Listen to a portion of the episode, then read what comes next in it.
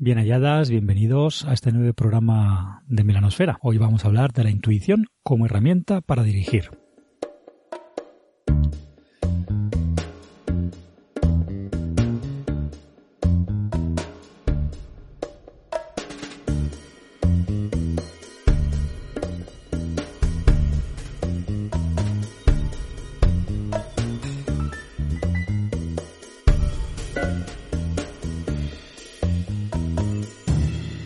Si hemos de hacer caso a la RAE, la intuición es la facultad de comprender las cosas instantáneamente, sin necesidad de razonamiento. Dicho de alguna manera, es el reflejo, actuar de manera instintiva, sin pensar, y dar respuesta a lo que nos encontramos.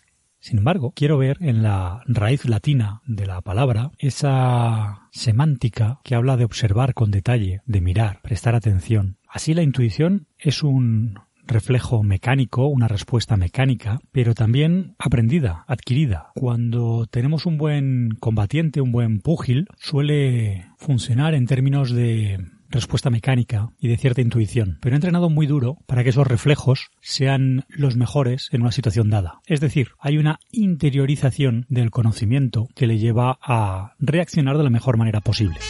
Si la casa de mi hermano fuese un programa nocturno de llamadas, quizá sonaría así. Hola, querido Piscis, te escuchamos.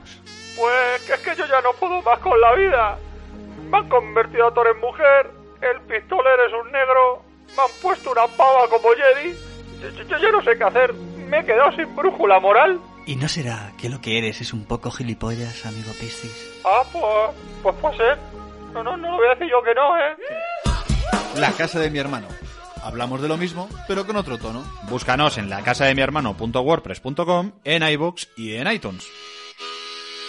Y no había mujeres en la Segunda Guerra Mundial. Así la propia filosofía nos ofrece, seguimos en la RAE, una definición que dice que la intuición es la percepción íntima e instantánea de una idea o una verdad que aparece como evidente a quien la tiene y que por ello en muchas ocasiones es difícil de explicar. ¿Y por qué os suelto todo este rollo? ¿Por qué habla Juan Milano de la intuición?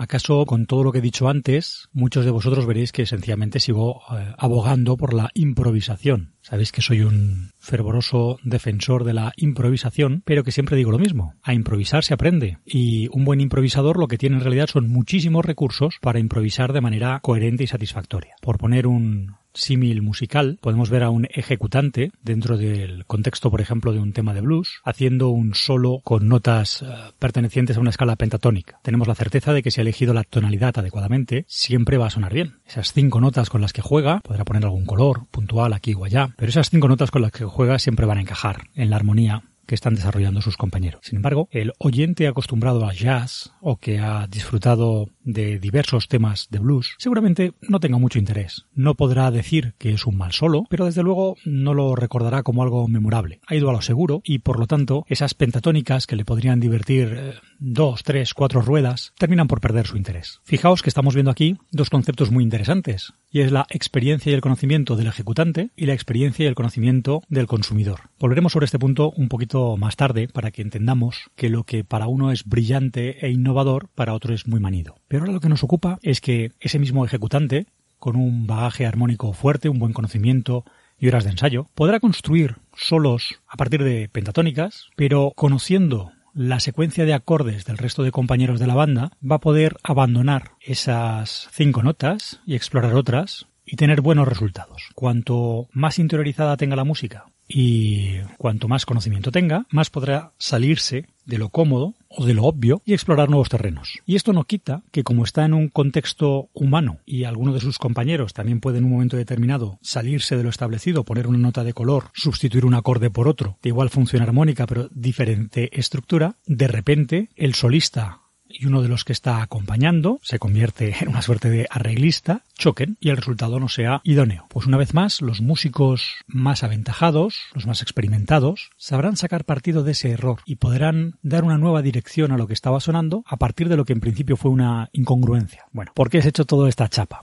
Para hablar un poquito de lo que decía antes, de la intuición. Cuando hemos leído mucho, cuando hemos jugado mucho, cuando hemos visto incluso partidas de terceros, ya tenemos una serie de mecanismos interiorizados que sabemos que nos van a funcionar. También tenemos unos hábitos adquiridos que bien puedan ser negativos. Podemos tener vicios, cosas que hacemos que no benefician a la partida. A veces será la intuición la que diga, la sesión de hoy no ha funcionado bien, pero no sabemos por qué. Y esa intuición nos va a llevar a un análisis. Y a veces va a ser la intuición la que nos lleve a probar cosas nuevas. Las podemos lanzar en mitad de la sesión y a ver qué pasa. Pero creo que me estoy yendo un poquito por los cerros de Úbeda. Vamos a ver. Por ejemplo, discutíamos el otro día a través de Telegram o conversábamos sobre la conveniencia o no de lanzar un dado en una situación determinada. Muchas veces la directora de juego asignará, sobre todo en los juegos de rol más tradicionales, una tirada de manera casi intuitiva. No parará a ojear el manual de reglas a ver si hay que tirar o no. Dirá lanza el dado o no. Permitirá que el personaje realice la acción y el jugador describa sencillamente las consecuencias. Fijaos qué acto tan banal, por reiterado, en el juego de rol. ¿Debemos lanzar el dado o no debemos lanzar el dado? Pues normalmente, aunque haya un reglamento, en el juego de rol tradicional es la intuición de la directora de juego la que determina si esto se hace o no se hace. Es verdad que los juegos más moderneques en realidad tienden a tener mucha regla. Curiosamente, los juegos que se llaman narrativos suelen establecer muy claramente cuándo se lanza, cuándo no se lanza y qué posibles consecuencias tiene cada tirada. Es decir, son juegos que curiosamente tienen unas reglas más estrictas. Estamos generalizando, no me digáis ahora que el título tal sí, el título cual no, porque esto es baladí. Es decir, creo, creo, tengo la intuición, no el conocimiento, pero tengo la intuición de que la mayoría de estos juegos narrativos lo que hacen es establecer un reglamento muy estricto sobre, por ejemplo, el juego de los dados en el desarrollo de la partida. Mientras que si nos vamos al OSR, constantemente nos están diciendo, bueno, la directora de juego decidirá si hay que lanzar dados o no, y además asignará un atributo o una habilidad, en caso de que el juego los tenga, que condicionará dicha tirada. Bueno, pues yo lo que estoy diciendo es que esa intuición es un verdadero alimento para nuestras partidas y hemos de entenderlo y no hemos de tener miedo. He dicho muchas veces que yo soy partidario de improvisar muchísimo, pero que entiendo, y yo mismo lo pongo en práctica,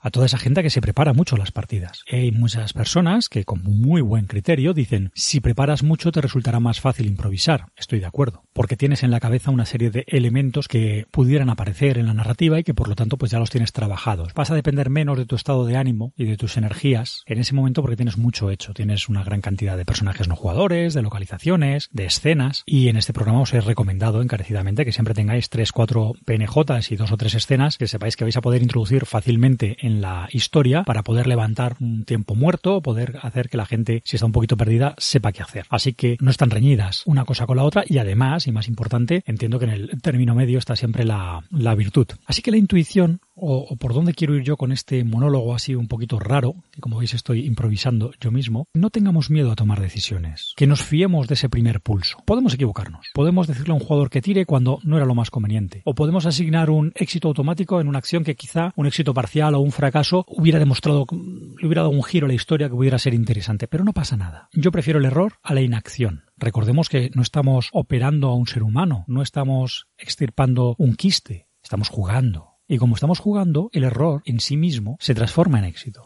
Y mucha gente que abraza, o por lo menos repite el mantra, porque luego hay que ver cómo lo abraza, pero repite el mantra de que el error mueve la historia, pues el error en la propia narrativa, el error de la DJ, el error del grupo, también mueve la narrativa. ¿Cuántas veces no me he descubierto ante una incoherencia en la historia y cuando algún jugador lo ha apuntado, o incluso algún personaje dentro de la historia ha dicho, pero esto no era así, he tenido que sacarme de la chistera un recurso que justificara esa supuesta incoherencia. Y del error ha surgido una chispa creativa. Esto no siempre será posible. Habrá ocasiones en las que tengas que decir, ostras, Susanita, tienes razón. Dije que este señor era rubio y ahora es moreno. Pues sigue siendo rubio, me he equivocado. Borrón y cuenta nueva. Y no pasa nada, no pasa nada, no pasa nada. Borrar una escena, quitar un comentario, cualquier cosa que ayude a que la historia fluya mejor y la partida resulte divertida es buena. Por lo tanto, corregir no es malo. Pero veamos, antes de corregir, a ver si tenemos esa intuición y lo que era una inconsistencia se convierte en un giro argumento. Insisto en la idea. ¿Qué es esa intuición? ¿Qué es poner nuestro tesaurus narrativo al servicio de los jugadores? Para que os hagáis una idea, yo empiezo muchas aventuras sin ninguna premisa, otras con una premisa muy clara, y otras con un par de ideas o una escena y a ver a dónde me lleva. Así que como veis toco todos los palos. Lo importante es que una vez arranco la acción, intento acomodarme siempre a lo que hay en la mesa. Y eso lo tengo que hacer a golpe de intuición. Tengo que ver a dónde quiere ir la mesa. Ha de ser un territorio en el que yo me sienta cómodo. Yo no estoy aquí para sufrir y no estoy aquí para dirigir una partida que no me apetezca dirigir. Pero tampoco quiero imponer a mis jugadores que la aventura vaya por donde ellos no quieren. Yo quiero explorar ciertos temas.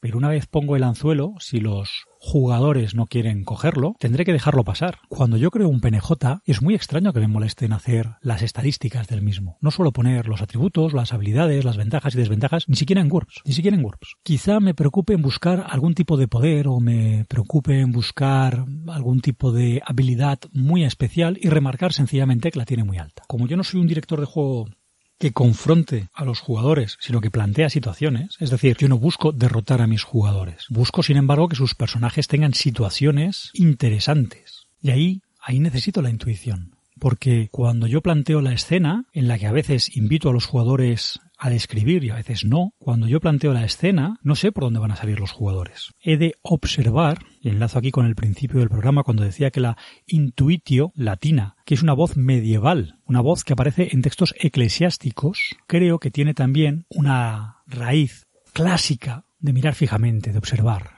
como si esos eclesiásticos quisieran decirnos que a la verdad se llega a través de la observación. Y una vez la hemos adquirido ya no hay que discutir más, no hay que comprenderla, hay que asumirla. Bien, pues cuando yo debo tomar decisiones de carácter narrativo, debo fijarme en lo que sucede, debo observar a mis jugadores, a sus personajes, y responder a lo que ellos me proponen. Cuando decido aplicar una regla, y yo soy muy, muy poco dado a parar el juego y bucear por las páginas del reglamento, cuando decido asignar una regla, debo hacerlo en base a, un conocimiento adquirido, que tengo interiorizado y B, a mi observación de la mesa, a mi percepción de la mesa. Y debo reaccionar sin razonar al momento. Cuando yo te digo lanza el dado, evidentemente solo puede haber, solo debe haber una intención de generar emoción y de colocar una piedra de toque en la que los desarrollos ulteriores serán distintos según el resultado de la tirada. De la misma manera, cuando mi grupo de juego decide no seguir las miguitas de pan que he podido colocar e irse por otros derroteros, he de utilizar mi intuición para que esa parte de la aventura que no tengo preparada sea igualmente satisfactoria. Por supuesto, hay muchas situaciones, muchas sesiones en las que el propio diálogo entre los personajes va a hacer que la sesión sea correcta sea buena. Y a diferencia de una película o una novela, la ausencia de ritmo no es un verdadero lastre, porque al fin y al cabo los personajes son interesantes y los jugadores se están divirtiendo interactuando entre sí. Por lo tanto, la finalidad última de cualquier juego de rol, que es divertirse, se satisface. Sin embargo, si tenemos la idea de que no hay un desarrollo, de que la narrativa no avanza, de que la trama no va creciendo, seguramente perdamos la sensación de juego. Pasemos al teatro improvisado. Ya no es un juego de rol, es una sesión de teatro improvisado y eso está muy bien y es muy divertido. Pero desde la ortodoxia, no suelo colocarme ahí, quizá no sea un juego de rol, sea otra cosa. Así, como director de juego, cuando llevamos cuatro sesiones en las que los personajes van dando circunloquios y monólogos que no hacen avanzar la trama, necesito meter algún detonante que haga arrancar la acción. Porque si no, perdemos ese elemento de juego, de poder ganar o perder. Por otro lado, si me limito a decir, bueno, habéis estado cuatro sesiones eh, charlando entre vosotros, han pasado dos días, el ejército de los orcos ha arrasado Villaconejos, bueno, es una potestad que, que, que tenemos y creo que en puridad nadie pudiera decir que es ilógica si los eventos anteriores pues mm, dejaban clara esa opción, pero también quitamos parte de esa narrativa que supera la realidad en la que de repente detenemos la acción para centrarnos en un eh, monólogo interior shakespeariano, prestamos atención a ese detalle chejoviano que en el día a día pasaría completamente inadvertida o sencillamente sería inadmisible y durante los cuales el tiempo se detiene, porque narrativamente nos interesa que sea así. Ese discursito en mitad del combate en el que las balas ni siquiera asoman por la pantalla en una refriega porque es importante que ese personaje tenga ese discurso que va a embalontonar a nuestros héroes o que precede una escena muy dramática, por ejemplo, porque este personaje pues se ha entregado por los demás, ha decidido sacrificarse por una causa mayor o por amor a un tercero. Y eso que es increíble en el día a día y que sencillamente no sucede en el mundo de la ficción, no solo es plausible, sino que en muchas ocasiones es deseable. Recordad el capítulo en el que hablábamos de coherencia, verosimilitud